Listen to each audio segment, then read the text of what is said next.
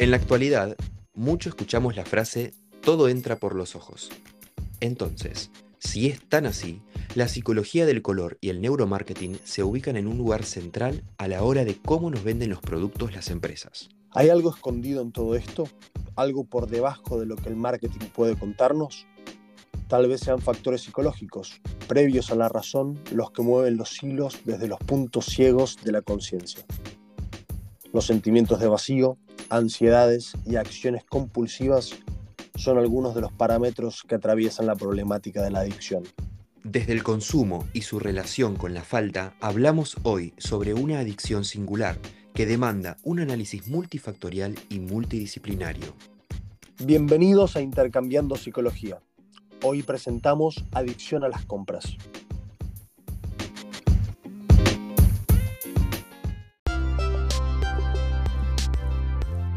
La psicología está en todos lados. Está presente en la vida de todos.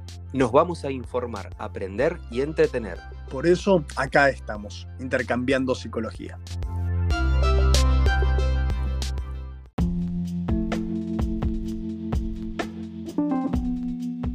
Bienvenidos a este episodio de Intercambiando Psicología. Soy el licenciado Marcos Méndez y me acompaña en la conducción el licenciado Martín Bleuville.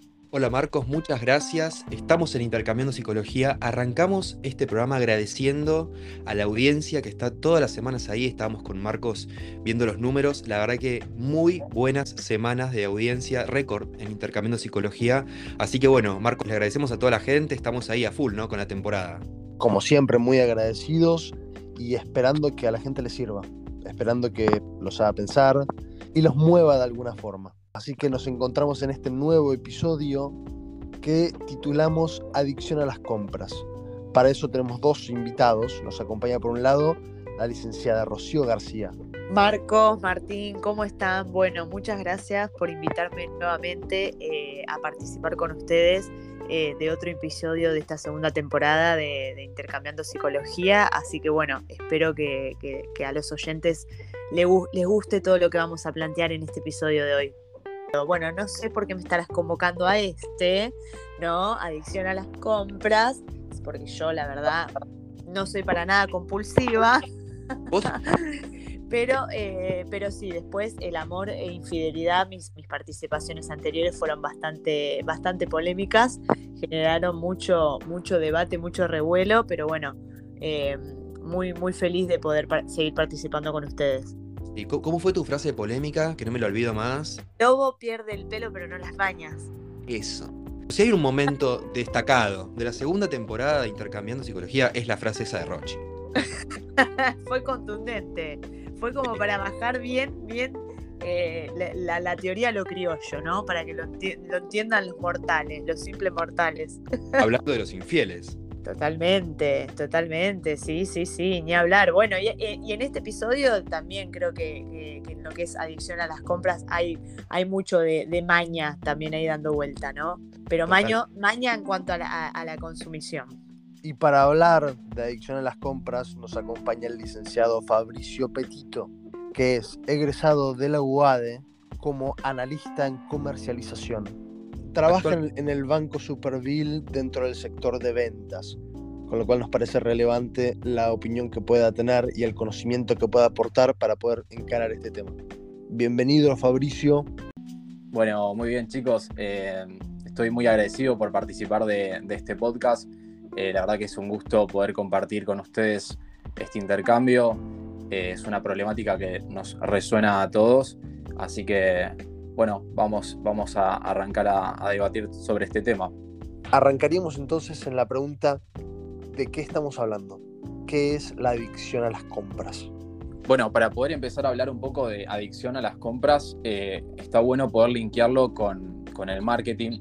La realidad es que la necesidad de satisfacernos y el deseo que, tenemos todos en el día a día está hiperconectado con, con cada individuo en sociedad y en todo su accionar. Por eso hoy vamos a estar hablando un poco acerca de qué es el comportamiento del consumidor y cuáles son las etapas por las que pasa un individuo para hacer la, compra, el proceso de compra. Bueno, muchas teorías eh, iniciales sobre el comportamiento del consumidor se basaron en la teoría económica, eh, o sea, esta noción de que los individuos eh, actúan racionalmente para maximizar sus beneficios, pero también se determinó que somos todos proclives a realizar compras por impulso y dejarnos influenciar, pero también por las emociones, estamos abordados por emociones. Yo lo que, lo que iba a comentarles ahora es, a ver, cuáles son las influencias externas que, conocemos un poco todos, ¿no? Eh, a la hora de, encarar la compra, eh, la mayoría de estas influencias externas tienen que ver con el marketing de la empresa. Eh, cómo está dispuesto el producto, cómo está promocionado el producto. El, precio es un valor muy importante que nos influencia a la hora de la compra y sobre todo los canales de distribución. No sé si en el último tiempo notaron también que los motores de búsqueda en redes sociales, sobre todo, trabajan para ofrecernos todo lo que estamos buscando, ¿no?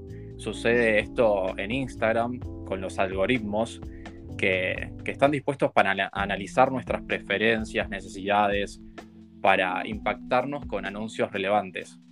¿Esto les, les resuena a ustedes? Sí, y de hecho no sé si, si, si a ustedes les habrá pasado, hablo por mí, pero después díganme si les sucedió, de, estar haciendo, por ejemplo, una búsqueda en el celular, ¿no? Una búsqueda de un, producto X, no importa. De repente les, les, les, aparezca una propaganda sobre ese producto que estuvieron buscando. No sé, en Instagram, en Twitter, en Facebook. O sea, como que de nada les empiecen a aparecer propagandas de diferentes marcas que promocionan ese producto o parecido a ese producto esto pasa mucho con los vuelos al exterior, ¿no?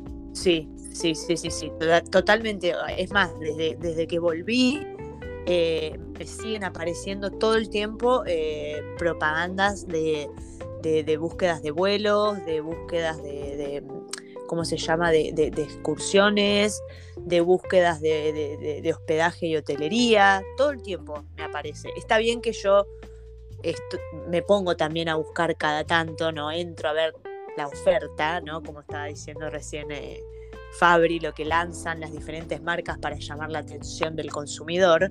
Eh, uno a veces entra, se tienta y entra a ver de qué se trata la, oferta que tanto promocionan. Eh, entonces es como que constantemente te llegan todo el tiempo alertas a partir de una búsqueda, nomás. Es como que, viste, cuando vos decís, ay, el celular pareciera como que me escucha. ¿no? O que vos estás hablando de algo y, de, repente vas a Instagram y te aparece una propaganda de eso. Sí, es impresionante. Me quedo con lo que decía Fabricio, no sé si están de acuerdo, en esto de lo que los psicólogos entendemos como la psicología del color. La psicología del color, básicamente, nosotros también nos guiamos mucho por el test de Luster. Hay algo en el ojo que hace como que el efecto químico que genera el impacto de color a nivel cerebral habla de nuestra personalidad. Entonces el test de Luster te hace ordenar los colores de mayor a menor, del que más te gusta al que menos te gusta, a partir del impacto que genera el color en nuestro cerebro, ese efecto químico, y del que más te gusta al que menos te gusta, habla de tu personalidad. Yo lo aplico mucho con los pacientes, además el test de Luster se toma mucho en, se administra en laboral, y la verdad es que siempre la, la pega, es bastante acertado. Y la psicología del color, Fabricio, también se usa para el neuromarketing, ¿no? Hay colores, que sabemos que hay una paleta de colores que generan ciertas cosas en las personas y las marcas lo utilizan para crear sus logos. Por ejemplo, eh, algunos colores, el rojo se asocia con la pasión, con el amor, con la sexualidad, con la sensualidad, así como también con el peligro. El azul, por ejemplo, con la seguridad, ¿no? Pensemos en el logo de la policía, en las obras sociales. El amarillo con la felicidad, con la alegría. El violeta con la transformación. Em, ¿Usan esto, eh, esta paleta de colores, las eh, empresas, Fabricio, para venderte un producto? Sí, sí, es correcto. Eh, se utiliza la paleta de colores, se, se, utilizan las empresas y se justamente si está la empresa direccionada a ofrecer determinado tipo de servicio o quiere apuntar a determinado target, se sabe que utiliza determinado color. Así que, como vos decís, estamos, eh, digamos, estamos todos sumergidos a esto, a esto que es eh, la relación ¿no? que hay entre psicología y marketing para, para la venta, sobre todo para la, publicidad y la creación de, logotipos, ¿no? Introduciéndonos al, concepto de la adicción y lo planteamos desde una óptica eh, patológica, obviamente. Sin embargo, hay algo detrás de todo esto eh, que quizás es un poco más profundo que, que, el color y el impacto en el cerebro, que tiene que ver con las decisiones y por qué tomamos las decisiones que tomamos. Ahora, quizás a vos, Fabricio, no te, no te suene mucho este término, pero seguramente a, a Rocío y a Martín sí, la noción de la castración, la noción de la castración simbólica y aquello que hace que uno sostenga que necesita algo, que nos falta algo, lo cual podemos obtener a través de esa compra. De hecho, es algo que nutre muchísimo el mismo concepto del marketing, a diferencia del concepto de la publicidad. Totalmente, Marcos, es que para los psicoanalistas la castración y la falta es clave. ¿Por qué pasa esto? Hoy no nos vamos a detener en eso, pero básicamente está ligado al deseo, ¿no? Y a las ganas de todo el tiempo querer más. ¿Y por qué nunca me completo del todo? ¿Por qué nada me satisface del todo? Pueden ir a escuchar el episodio de primera experiencia de satisfacción. Pero bueno, Marcos, totalmente es importantísimo la falta y en este episodio de Adicción a las Compras no podemos no pensar en qué tiene ese producto, también en el cómo me lo venden, en el cómo me lo promocionan, cómo lo publicitan, que siento la necesidad de, de quererlo. Lo quiero ya y parece que lo necesito para ser más feliz. La falta es algo constitutivo del ser humano y es algo constitutivo del aparato psíquico. Por lo tanto, es explotable. ¿Por qué? Porque nunca vamos a poder saciar ese apetito o ese deseo por completarnos. ¿Por qué? Porque no hay nada que pueda hacernos enteros del todo. Eso no quita que a través de la, de la publicidad se intente eso. Es la gran promesa que nunca cumple, pero siempre está. Esa promesa que, que sostiene que puede satisfacernos todo lo que deseamos. Y acá es donde podemos plantear una diferencia entre lo que es la publicidad y lo que es la propaganda. La propaganda también apela a la falta, pero desde un lugar de acción social. Donde hay una propaganda, podemos pensar que hay una intención de presentar algo desde una visión mucho más romántica que lo que realmente es. Entonces tenemos las épicas de la guerra y todas las historias, que de hecho podríamos pensar que la misma historia tiene mucho de propaganda. ¿Por qué? Porque es la construcción de narrativas. La publicidad, a su vez, apela a ese impulso individual, de decir, esto es lo que yo necesito. Entonces busca generar necesidades.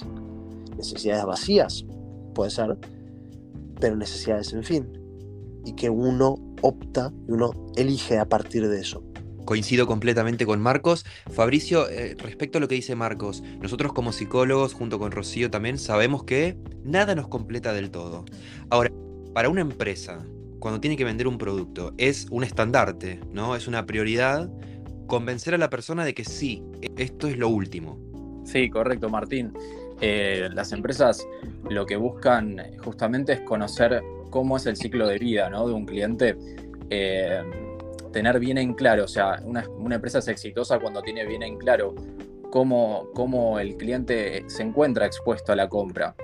Y, eso obviamente incluye todo, eh, todo lo que son eh, las decisiones que toma este, este consumidor eh, para gastar los recursos que tiene disponibles, ¿no? El, cliente va, va a gastar el recurso del tiempo, su dinero y obviamente va a hacer esfuerzos eh, para poder llegar a, concretar esa compra. Entonces, las marcas intentan responder todo el tiempo eh, y, buscan conocer quién compra, por qué compra, cómo lo compra, eh, cuándo lo compra, con el objetivo, hoy te digo, en su, en, su, momento el objetivo era aumentar las ventas, quizás sin importar tanto qué le estaba pasando a los clientes. Hoy el marketing cambió y, las empresas buscan también eh, mejorar la experiencia. Eh, se, dieron cuenta de que, de que un cliente con una buena experiencia, eh, siendo positivo el, proceso de post-compra, vuelven. Vuelven y hay una, hay una emotividad, digamos, satisfactoria, positiva, con respecto a la marca, cuando uno obviamente tuvo una buena experiencia.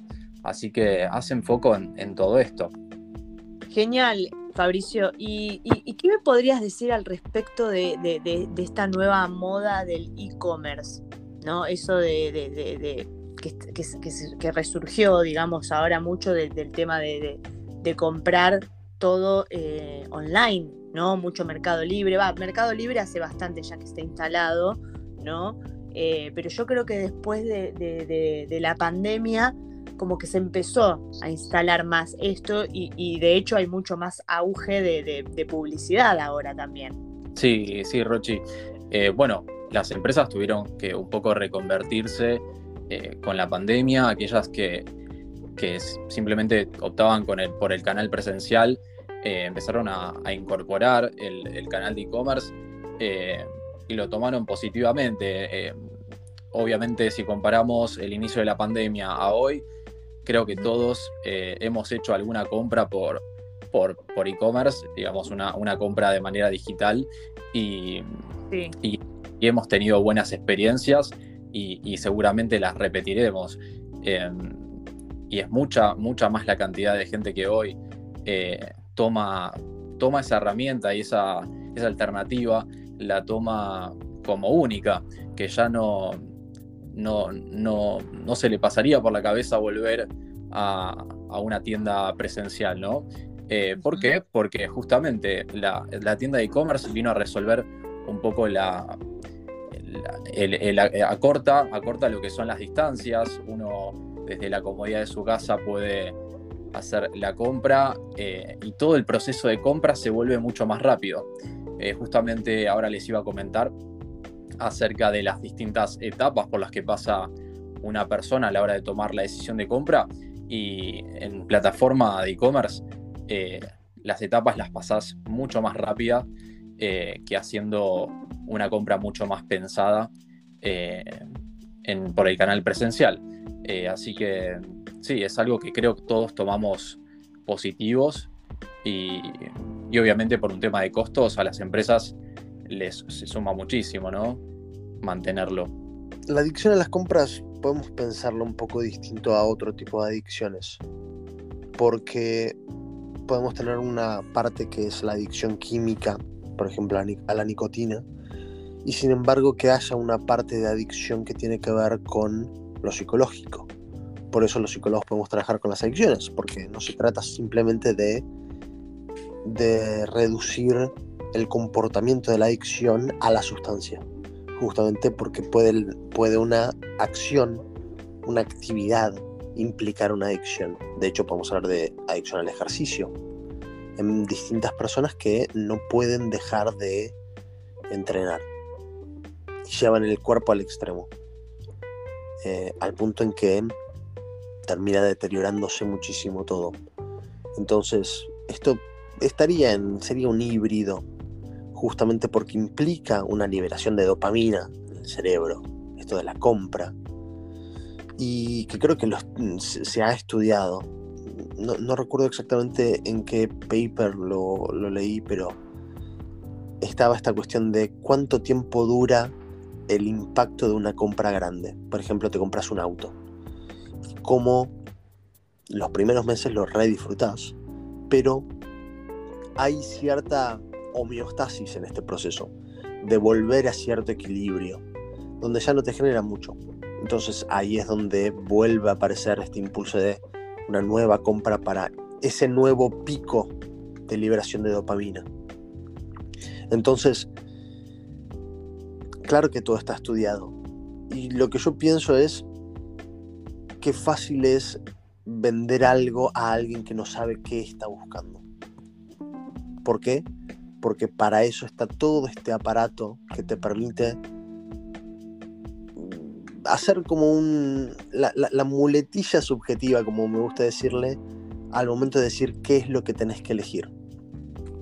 Entonces tenés, tenés eh, las grandes empresas o los grandes proyectos de marketing que te dicen, va por acá la felicidad, va por acá la seguridad, va por acá el éxito, el ser atractivo. Entonces, diríamos en psicología que mientras más perdido está uno, más fácil es venderle algo.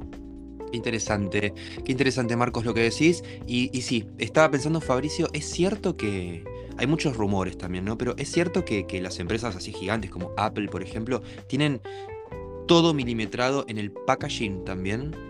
Exactamente, sí, Apple se, se considera una de las empresas con, con una mayor eh, eh, importancia ¿no? que le da al, a todo lo que es el aparato de, de venta eh, personalizada. lo, que busca, lo que busca Apple es hacer foco en, en todo lo que es el cliente, pero lo hace tomando relación con cada una de las, de las presentaciones que hace, por ejemplo, el lanzamiento previo que, hace para toda la, sociedad eh, con sus nuevos dispositivos, eh, ya ahí está prestándote a reconocer si vos tenés alguna necesidad de, compra de este producto, ¿no? Te cuenta todos los atributos que tiene, te permite a través de su página web comparar los modelos de una manera sencilla pone el foco en, la atención en cada una de sus tiendas, eh, en, todo lo que es eh, los vendedores ¿no? que, aparecen para, para, abordarte en la tienda y, la experiencia de, hacer una compra Apple, la gente lo, tiene considerado como una de las sensaciones más gratificantes eh, a la hora de hacer una compra y, y no es una compra no es una compra menor, ¿no? Con, Marcos hemos hablado de cómo presentan los teléfonos, ¿no? Eh, como todos los septiembre, eh, siempre ellos presentan los nuevos teléfonos, productos más, el, el, famoso evento de septiembre, y bueno, te, presentan el, último iPhone como este es el que te tienes que comprar, este es el que te va a hacer feliz y el del año pasado no va más. Incluso en una cuestión, por una cuestión de, venta también de marketing, el del año pasado te lo sacan de distribución, no lo podés comprar más, pero sí el de años anteriores. Te dejan el de tres o cuatro generaciones para atrás, como que te los podés comprar si tenés menos, presupuesto, pero el del año pasado lo sacan. Sí, sí, exactamente. O sea, tienen un modelo que, obviamente lo presentan para poder eh, minimizar tu, las dudas que vos tengas acerca de, la compra del producto, ¿no? Eh, al, quitarte el producto anterior, te está justamente eliminando alguna duda que, vos tengas acerca de si acceder al, nuevo modelo por el tipo de presupuesto que tenés, ¿no? Entonces, eh, le da mucha importancia a todo. En, Apple lo que, lo que llama la atención también es, que la venta es muy buena, ya sea eh, de forma virtual como presencial. Es como que eh, eh, el consumidor consume de ambas formas en Apple. Sí, sí, lo que se interpreta con Apple es que la tienda, la tienda presencial, no es la que mayores ventas recauda, pero sí es como una muestra, digamos, la, gente elige ingresar a las tiendas para poder justamente reconocer productos. Entonces, como que es, es una sede donde vos podés reconocer, probar productos, que tengas una buena atención y después, bueno, vos elegís el momento de, la compra, porque obviamente es una compra que hasta incluso, eh, bueno, en Argentina ni hablar, es una compra pensada, ¿no? Nosotros eh, hablamos siempre en marketing de las compras, aquellas compras que son eh, premeditadas, con anticipación, por un tema de costos, eh, entre otras variables, y las compras que son por impulso.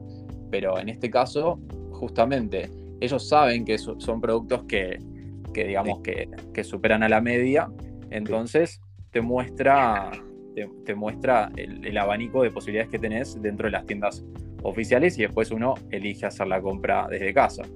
igual ahí estamos entrando en un debate que igual destacamos que los productos que hacen son muy buenos, son de mucha calidad y te duran muchos años capaz por sobre la competencia, ¿no? Eh, entonces entramos igual en esta disyuntiva, ¿se puede por medio de la publicidad venderte o, encajarle a la gente algo que no es del todo bueno y la gente lo compra igual por cómo se lo vendieron? Sí, la respuesta es sí, eh, pero obviamente la, eh, donde se tiene que hacer foco la empresa no es solo en la venta, sino que en todo el proceso y sobre todo la evaluación que vos tenés del producto post compra. Si a vos el producto que a vos te vendieron como el mejor o el que resolvía un, un problema que tenías en ese momento, eh, vos lo compraste y elegiste, elegiste tenerlo, y la verdad es que después ese producto no, no recompensa el costo económico o el, deseo que vos tenías, es mucho más el peso que, tiene ese momento que el haberte ofrecido con la mejor publicidad el producto. Así que foco en esto, ¿no? Las empresas eh, saben que la experiencia del cliente lo es todo eh, y es con lo que uno se queda importa mucho las redes sociales hoy por hoy, viste que se viraliza cualquier cosa en las redes. Entonces, eh, las empresas le tienen mucho miedo ¿no? a las viralizaciones de, fallas en los productos. Hoy cualquiera con un, celular te filma y te hace un TikTok, te hace un tweet, se viraliza y, puede quedar muy mal parada la marca, ¿no?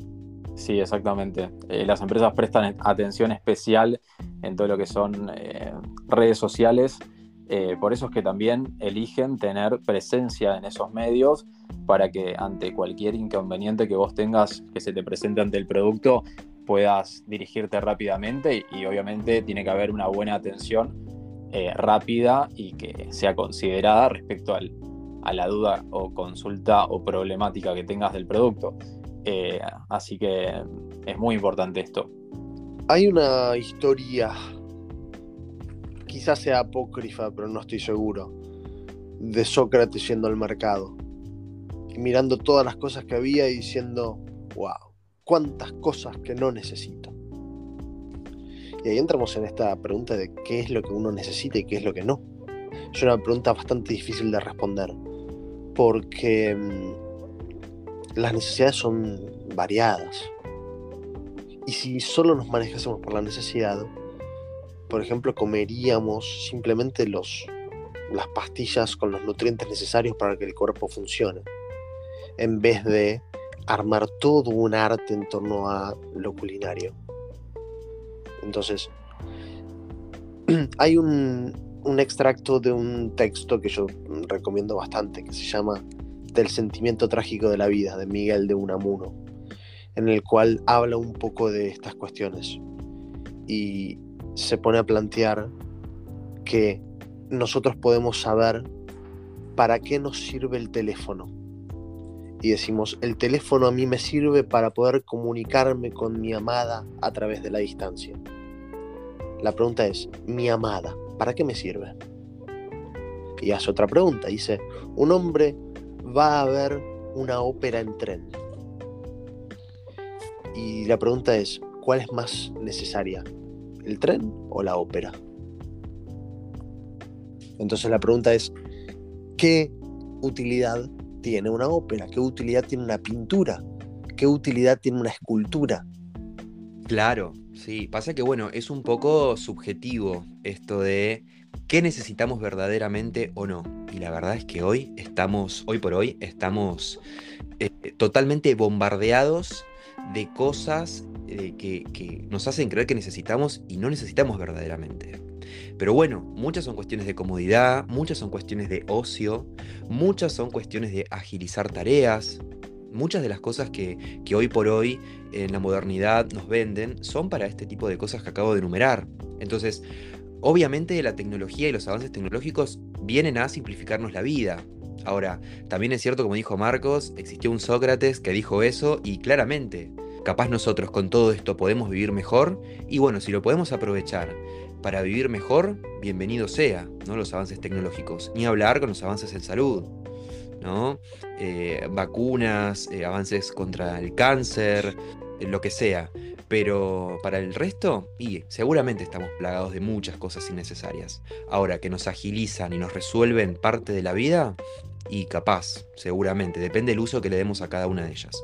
Bien, chicos, bueno, justamente cuando hablamos de comportamiento de, compra, eh, es importante definir lo que Blackwell y Angel decían en su modelo acerca de eh, las etapas que pasa una persona a la hora de tomar esa decisión de compra.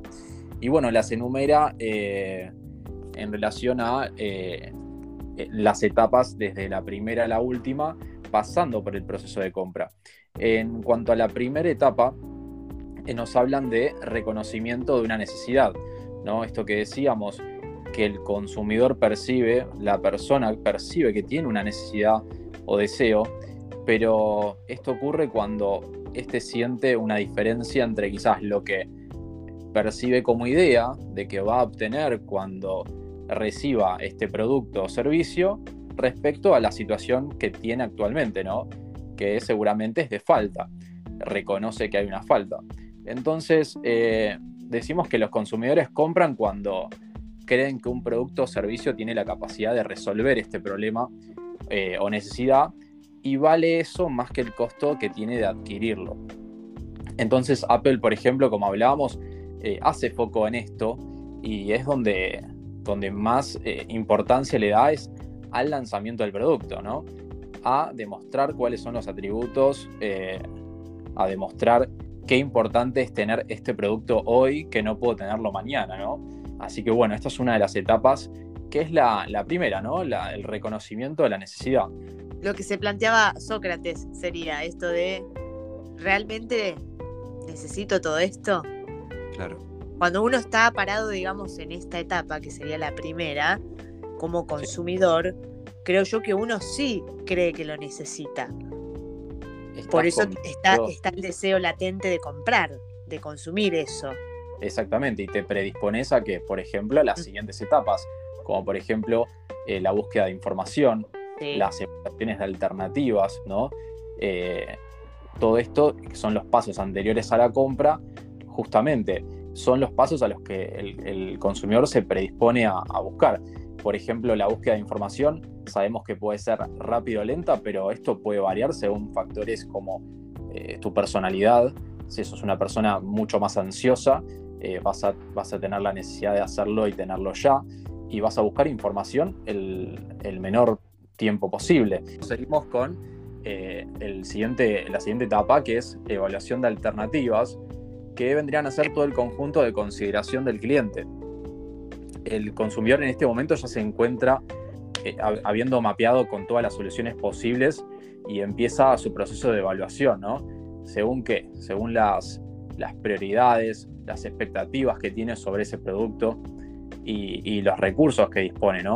Eh, hoy una alternativa que, que tiene mayor importancia que la otra tiene que ver con el grado de atracción que les genera, por ejemplo, una presentación, eh, la publicidad que se hizo sobre ese producto eh, incluso ya está demostrado que si, por ejemplo, vemos o una empresa que consideramos exitosa o vemos mucha gente en un local, consideramos ¿no? que, ese lugar, si hay gente, es bueno, ¿no? es de calidad.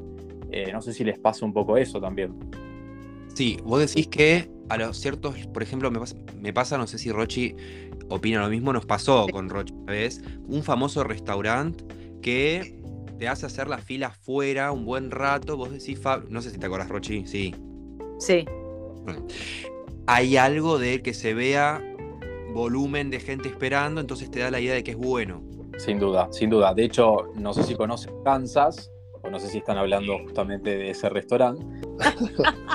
Estábamos hablando justamente de eso, o sea, mirá lo que es el, mirá lo que es la mente del consumidor, que estábamos todos pensando en ese lugar. Sin duda, eh, digamos, nos queda, nos queda en la retina eh, la experiencia ¿no? que, tuvimos todos y, en todos los casos coinciden. Eh, son lugares que mueven demasiado caudal de gente y, están súper explotados, ¿no? Uno elige quizás ir a cenar y elige por la calidad y por la experiencia que te da, eh, elegís Kansas. Si estamos hablando entonces de adicción a las compras y de compras compulsivas, estaba pensando, no sé qué opina Marcos Rochi, que el comprador compulsivo o el, adicto a las compras claramente se saltea todas estas etapas que está nombrando Fabricio tan detalladamente y yo creo que pasa directamente a la compra. No sé vos qué opinas, Rochi. O sea, hay algo ahí de que se te va el dedo, sobre todo en el e-commerce, ¿no? En Mercado Libre, Amazon, y compras sin pensar. O sea, mira, reconoces la necesidad, ni evalúas las opciones, ni comparas precios, nada, ¿no, Rochi? Totalmente, aparte creo que, que, el tema del, consumo, no sé qué pensarán ustedes, pero yo creo que, que, el tema del consumo después de lo de la pandemia aumentó muchísimo más por justamente este tema que estábamos hablando recién, ¿no? Del e-commerce, las compras online, eh, las propagandas, ¿no? O sea, yo creo que eh, era el, único método por el cual uno podía consumir estando desde su casa a través de un clic con muchísima más comodidad, eh, sin tener que ir a, una, tienda física, ¿no? En donde por ahí vos, si vas a la tienda, pasás por todas estas etapas, ¿no? Haces como un análisis de alternativa hasta que te decidís a comprar. Pero eh, en e-commerce, ¿no? O todo lo que sea compra virtual, eh, cambia, hay como más posibilidad de consumo y de hecho el consumo se termina concretando en muchísimas oportunidades, no sé, poner de 10 eh, se concretan 8 y por ahí antes no, antes eran 5. Y, y cómo em, las compras online también se fueron ganando la confianza de la gente. Hace unos años, sobre todo en Mercado Libre o, todo lo que compras por internet, ¿de qué tenía fama? De que te iban a cagar, de que te iban a estafar, todo trucho. No sé si se acuerdan. Entonces, y hoy por hoy compramos, eh, hay una cuenta verificada, por ejemplo, de Apple en Mercado Libre. O sea, compramos productos oficiales de Apple en Mercado Libre con tienda verificada de Apple. Entonces, em, ya no está más esto de que en, Internet es todo trucho, ¿no? Fabri, también se ganaron la confianza de la gente. Claro, es un poco esto de que teníamos previo a realizar las compras del miedo a lo desconocido, eh, pero una vez que uno realiza una compra, tiene una buena experiencia, escucha que, el entorno social de uno puede, eh, pudo haber comprado y tuvo también buenas experiencias, eh, hacen que, justamente todo, todo, aquello que es incertidumbre eh, se desvanezca y justamente tengas la posibilidad de, decir, ok, bueno, es el momento, lo hago, no tengo tiempo para poder acceder hasta, hasta, la, hasta la sucursal eh, hasta el comercio, mm, lo compro, lo compro desde casa, me llegan tal día, tengo la posibilidad hasta pronosticar en cuántos días me puede llegar y bueno, hago un cálculo que, me sirve y, justamente, ¿no? Eh, todo esto empieza a, pesar mucho más, eh, todos aquellos beneficios que comentaba Rochi de, poder tener facilidades en cuanto a la compra, pesan mucho más que, que hacer la compra habitual, ¿no? Bien, bueno, yendo a lo que es el momento de compra, este es el momento donde llega la acción, el, consumidor opta por la solución más adecuada que cree para satisfacer la necesidad y realiza la compra, ¿no? Eh, en, este momento, eh, este es el momento que, es el momento crucial justamente de la etapa, eh, pero tiene que estar muy acompañado con la, con la etapa siguiente, que es la evaluación post-compra, que es donde acá se prueba el producto, se considera si se hizo bien o no. Para una empresa es lo más importante, ¿no? Con qué sensación te quedaste después de que hiciste la compra. Eh, por eso es muy importante, como decíamos, tener presencia en las redes, hacer encuestas de, encuestas de satisfacción eh, para poder determinar si el producto cumplió o no con tus expectativas. Y la última etapa, que es una de las etapas que, que pueden llamar la atención, es la etapa del descarte, ¿sí? que habla en este caso, en este caso los autores Blackwell y Angel, eh, que es la etapa donde existen varias opciones, ¿no? como el reciclado, la reventa del producto, es todo aquello que el consumidor hace luego de haber hecho uso del producto y va a depender de los intereses personales y económicos. En este caso, por ejemplo, hablando de otras marcas, Nespresso, ¿no? que te acompaña a reciclar las cápsulas. Bueno, eh, hay empresas que tienen puesto mucho el foco en esta, en esta etapa eh, y, la verdad es que acompañan al cliente a, la etapa del descarte. Bueno, entonces estaría, estaría genial, ¿no? Como, como, como a modo de, hacer un, buen cierre o, digamos de poder tener una conclusión, ¿no? A nivel, obviamente, desde lo psicológico, plantearnos de todo lo que consumimos, ¿no? Ya sea eh, yendo a comprar a una tienda física o a través de, eh, esta modalidad e-commerce virtual, pónganle el nombre que quieran, eh, todo esto que consumimos, ¿realmente lo necesitamos? ¿Es realmente necesario todo, todo lo que compramos eh, a través del, consumo y de lo que nos genera ¿no? la, la publicidad y el marketing? ¿Es una necesidad real o está más o menos encubierta por una falta? Cuando hablamos de falta, podemos hablar desde una noción psicológica básica de todo ser humano. Todos tenemos necesidades y todos necesitamos de alguna forma cubrirlas. El problema es cuando hablamos de necesidades que van por otro lado, necesidades emocionales, por ejemplo el de sentirnos seguros. Y por eso compramos algún producto que nos, nos dé esa ilusión de seguridad o esa ilusión de belleza. Y pasa bastante esto de, de completarnos a través de las cosas. Entonces, donde surge esa necesidad, hay que ver qué pasa en esa necesidad. Yo no tengo dudas de que alguien que, que, elige de alguna forma consumir constantemente tiene cierta necesidad. El tema es de dónde surge esa necesidad y qué complemento psíquico le da y qué le otorga ese, ese proceso. Entonces, ahí es donde entra esta cuestión de la terapia. El lugar de la terapia tiene que ver con poder poner palabras ahí donde no las hay. De hecho, como nosotros bien sabemos, ahí viene la palabra adicción, pero no dicho. Entonces, claro que faltan palabras ante todo esto. Y de repente se suplementa en consumo, en conseguir estas cosas que me permitan ser. Y sobre todo, bueno, para cerrar, el tema de evaluar si hay una necesidad real es difícil porque estamos hablando de un impulso, de una compra impulsiva. Pero bueno, estamos acá también para, dar recomendaciones o consejos en lo que podamos, porque hay mucha gente escuchando del otro lado. Entonces, eh, intentar pararte un segundo y decir, o sea, reconocer si estás actuando impulsivamente o si es una necesidad real, o también te puedes guiar por qué tipo de uso le voy a dar a esto, o también recordamos cuando Fabricio habló del descarte. Bueno, ¿qué tan pronto va a ser ese descarte? Uno compra las cosas pensando que, que le va a dar una utilidad y que no va a ser descartable a los dos minutos. Entonces, hay varias preguntas que te puedes hacer.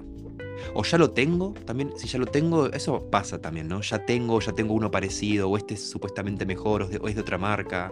Entonces, y también em, una vez veía un video de un youtuber de tecnología que habla de celulares, y me gustan mucho los videos sobre tecnología, y decía este youtuber que sabe mucho también de Apple, que decía que para, decía, ¿cada cuánto hay que cambiar el celular? ¿Cada cuánto hay que comprarse un celular hoy por hoy? Y él decía que la respuesta que le da a sus clientes es cuando salga un celular que tenga una función o que puedas hacer algo que no puedes hacer con el que tenés actualmente. Y eso va a ser cada vez más difícil, porque hoy la tecnología está en un está estancada, está en una meseta, digamos. ¿Cuántas más cámaras se le puede poner a un teléfono? cuánta más memoria RAM se le puede poner para que sea más rápido. Entonces, evaluar la necesidad real claramente es lo más difícil, pero es lo fundamental a la hora de eh, poder ver si esto verdaderamente es una compra compulsiva, impulsiva o no. Bueno, ese es un poco el cierre que queríamos dar en este episodio. Fabricio, ¿cómo te sentiste? Muy bien chicos, la verdad que estuvo muy bueno el intercambio, espero que, a la gente le haya gustado, que haya tomado estos, estos temas que, que tocamos hoy y, bueno, eh, pueda, pueda hacer un análisis sobre, sobre la adicción, sobre, sobre las etapas de compra, sobre justamente eh, la, incurrencia que tiene el marketing y la publicidad eh, con el día a día de, cada uno de los seres humanos. Hay que tener en cuenta y presente que, que esto existe y convive con nosotros y podemos convivir tranquilamente también. Bien, bueno, muchas gracias Fabricio por haber participado y le contamos a toda nuestra audiencia que hoy es la última participación especial de la licenciada Rocío García. Rocío, muchas gracias por habernos acompañado en la segunda temporada de Intercambiando Psicología junto con Marcos. Has participado de tres episodios hermosos, así que bueno, ¿cómo te sentiste? ¿Cómo lo viviste? Bueno, la verdad, genial, genial, lo disfruté un montón, me encantó muchísimo, me encantó muchísimo eh, eh, el tema que desarrollamos hoy. Eh, bueno, infidelidad y amor también, de hecho generó muchísimo debate, muchísimo debate, em, pero la verdad que fueron tres temas que me encantó que, me eligieran y que me convoquen para que pueda participar de ellos y me sentí muy, muy cómoda y con mucha libertad principalmente de poder participar eh, con ustedes. Muchas gracias Rocío por habernos acompañado como participación especial en esta segunda temporada. Marcos, nos despedimos. Nos despedimos cerrando otro episodio que nos parece interesante, nos parece importante poder hablar. Así que siempre es un placer poder compartir este espacio con todos y ojalá a la gente le sirva. Nos encontramos entonces en el próximo episodio de Intercambiando Psicología.